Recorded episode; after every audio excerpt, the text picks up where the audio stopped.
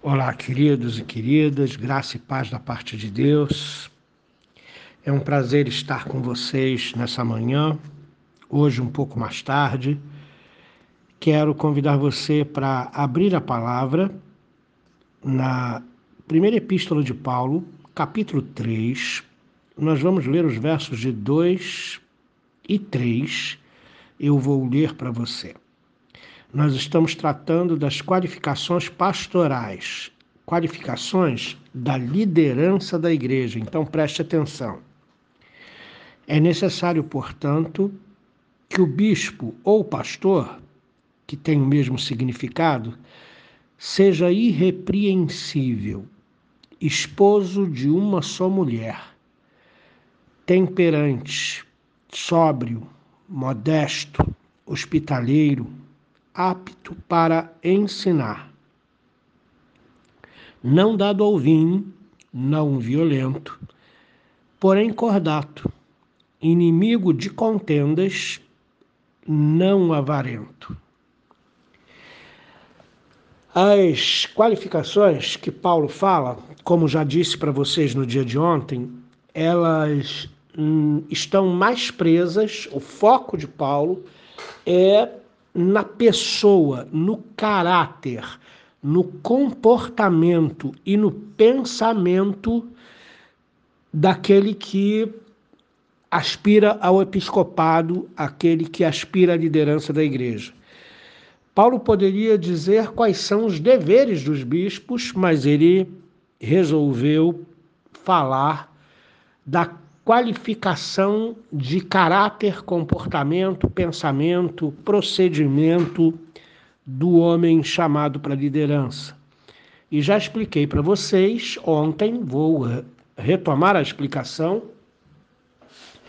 que essa opção de Paulo pelo foco na qualificação pessoal dos bispos é que tinham pessoas na igreja de Éfeso aonde Timóteo havia sido deixado para instruir, havia pessoas em Éfeso uh, que não eram qualificadas, mas que aspiravam o episcopado, que aspiravam o ministério.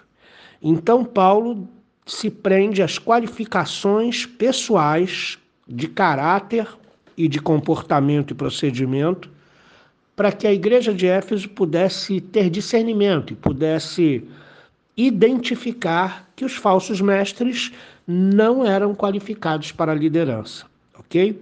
Muito bem. Dito isto, vamos às qualificações. Ele precisa ser irrepreensível. Ser irrepreensível, ao contrário do que pode parecer, não significa ser perfeito. Significa ter uma atitude, uma palavra, e um comportamento não passível de repreensão. Não é ser perfeito, mas também não pode ser passível de repreensão.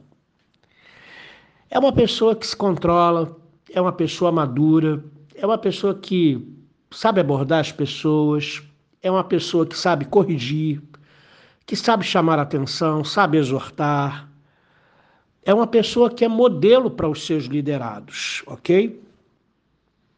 Muito bem. E dentro dessa irrepreensibilidade está a mansidão, o domínio próprio, o fruto do espírito. Nada demais para quem realmente vive uma vida com Deus e que crucifica a sua carne todos os dias. Aí aqui está o grande desafio para os nossos dias de hoje, né? não para os dias de Paulo, mas os nossos dias de hoje. Esposo de uma só mulher. Você já reparou como os divórcios têm aumentado? Você já reparou que as pessoas não lutam pelo casamento? Você já reparou que as pessoas fazem opções desastrosas quando vão escolher pessoas para partilharem a vida? Isso pode ser muito bem visto no aumento do feminicídio, é, pessoas colocando, mulheres colocando homens dentro de casa que já têm ficha criminal por abusar de mulheres, por bater em mulheres. E elas colocam esses homens dentro de casa. Não estou dizendo que a culpa do feminicídio seja da mulher, de maneira nenhuma. É uma violência que a mulher sofre que a gente precisa ter é, medidas cabíveis para acabar com isso. Porém, além de ter leis e ter proteção para a mulher, a mulher também precisa se proteger. A mulher também precisa escolher certo, porque às vezes é melhor ficar só do que colocar alguém mau caráter e violento dentro de casa. Mas eu não estou falando disso. Eu estou falando dos divórcios, das separações, que acontecem inclusive no seio da igreja. Quando você vai eleger alguém, a palavra é bem clara: esposo de uma só mulher. Eu já tive um excelente candidato a presbítero, mas o casamento, o primeiro casamento dele não havia dado certo. Ele se esforçou para manter o casamento, amava a mulher, mas ela quis ir embora. E, e ele foi bem claro comigo, pastor, eu gostaria de compor a liderança com o senhor, mas é, eu, eu não estou apto. Eu sou, estou no segundo casamento. E ele colocou isso com muita, com muita firmeza. Ele falou: Eu não posso assumir uma liderança na igreja, porque eu não fui capaz de segurar o meu casamento e acabei perdendo. Existem essas coisas, irmãos. A gente abre exceções, mas a Bíblia está tá aqui e está escrito: esposo de uma só mulher. Temperante. Uma pessoa que é temperada, perfeitamente temperada, não é nem soço nem salgado, é temperante ela é equilibrada. Uma pessoa sóbria, que usa o seu raciocínio, que não age pelas emoções, não, não deixa a ira tomar o seu coração e distribuir essa ira por quem estiver perto. É uma pessoa modesta. Modesta, modéstia é contrário de arrogante, vaidoso. É uma pessoa simples o texto também diz que é uma pessoa deve ser uma pessoa hospitaleira.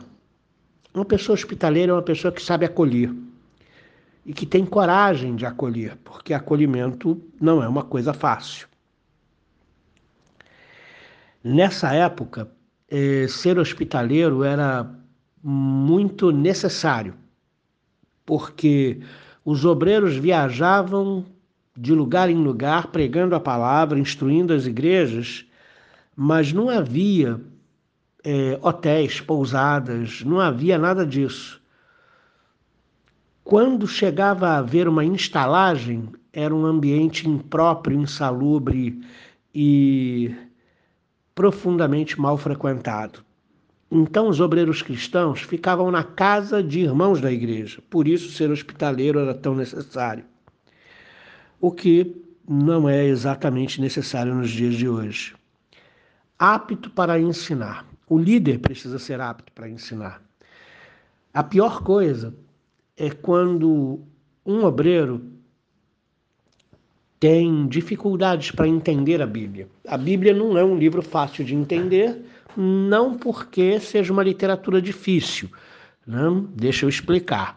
A Bíblia não é fácil de entender porque ela foi escrita há muito tempo com base em outra cultura e outra língua que a gente não conhece e também com base num outro contexto histórico muito distante de nós, que só estudando, se aprofundando na história, você consegue entender o contexto bíblico. Então existem líderes que ou por preguiça ou por limitação cognitiva, eles não conhecem as escrituras, eles não sabem explicar as escrituras. Se você não conhece as escrituras, como você vai ensinar as escrituras para as suas ovelhas? E aí então você vai ensinar as coisas da sua cabeça e vai colocar em perigo a vida de gente que, que realmente está buscando a Deus para aprender melhor mas está sendo mal orientada. não dado ao vinho. Reparem que ele não proíbe o beber vinho, é não dado ao vinho. Essa expressão não dada ao vinho é aquele que sabe se controlar e sabe que tem hora para tudo. A pessoa que é dada ao vinho, ela se embriaga, ela perde a razão, ela perde a sobriedade, perde a temperança, perde tudo. Porque a embriaguez tira a sobriedade, a embriaguez tira a razão. Então não pode ser dado ao vinho. Não violento. Existem pessoas que têm um temperamento profundamente violento, que são iracundas, qualquer coisa explodem com a maior rapidez, o pavio delas é muito curto e queima com velocidade, logo elas explodem e geralmente as explosões emocionais são desnecessárias são é, ofensivas e são desproporcionais. Mas Paulo diz que as pessoas que aspiram à liderança precisam ser pessoas cordatas. Cordato é uma pessoa gentil, é uma pessoa educada, é uma pessoa calma. E ela também precisa ser inimigo de contendas e não avarento. Tem gente que adora uma briga, adora uma confusão. Tem gente que provoca confusão porque sabe com a, sabe assim o temperamento da pessoa com a qual ela está lidando. Aí ela pensa, eu vou provocar fulano e você vai ver o que vai acontecer. Tem gente que tem prazer em provocar confusão, em provocar dissensão, e eu estou falando isso dentro da igreja. Então a gente tem que ter o maior cuidado, porque liderança bispado, episcopado, pastorado, presbiterato, é poder. Dá poder a uma pessoa que não se controla, dá, uma, dá poder a uma pessoa que é violenta, dá, dá poder a uma pessoa que é promíscua, até uma mente suja, que não crucifica a sua carne, é um problemão. E a pessoa também não pode ser avarento, quer dizer, egoísta, mirar é, a sua vida nos bens materiais, ser um sovina e fazer tudo por dinheiro. Então, são muitas as qualificações que precisam ter alguém que aspira ao episcopado ou ao pastorado ou ao presbiterato, é tudo a mesma coisa. Se você não sabe, o pastor, ele também é um presbítero, mas o pastor é um presbítero docente, aquele que ensina. E os presbíteros eleitos pela igreja são presbíteros regentes, aqueles que administram.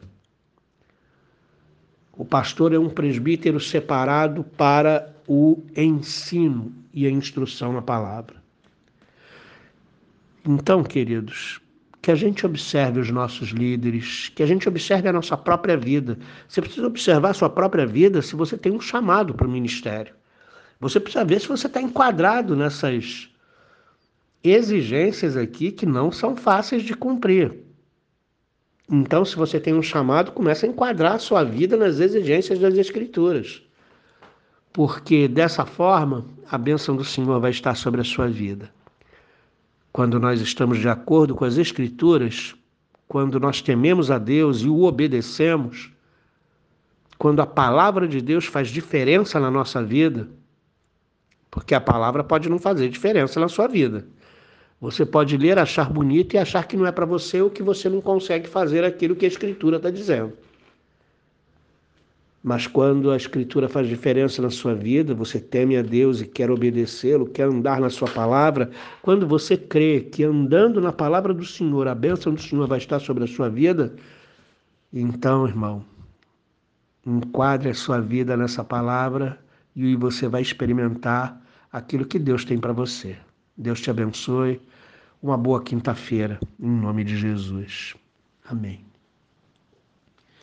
Querido Pai, abençoa-nos para que a gente possa se esforçar para que a nossa vida esteja enquadrada dentro das tuas instruções. Ajuda, Deus, a, a gente a ser manso, a ser temperante, a ser humilde, modesto, sóbrio, cordato. Ó Deus, inimigo de contendas, ó Deus, não avarento, não egoísta. São tantas as qualificações, meu Senhor. Por favor, nos ajuda a corrigir a nossa vida dia após dia, para que a gente possa, ó Deus querido, a cada dia estar mais perto, ó Deus querido, da tua palavra, da tua vontade para nós.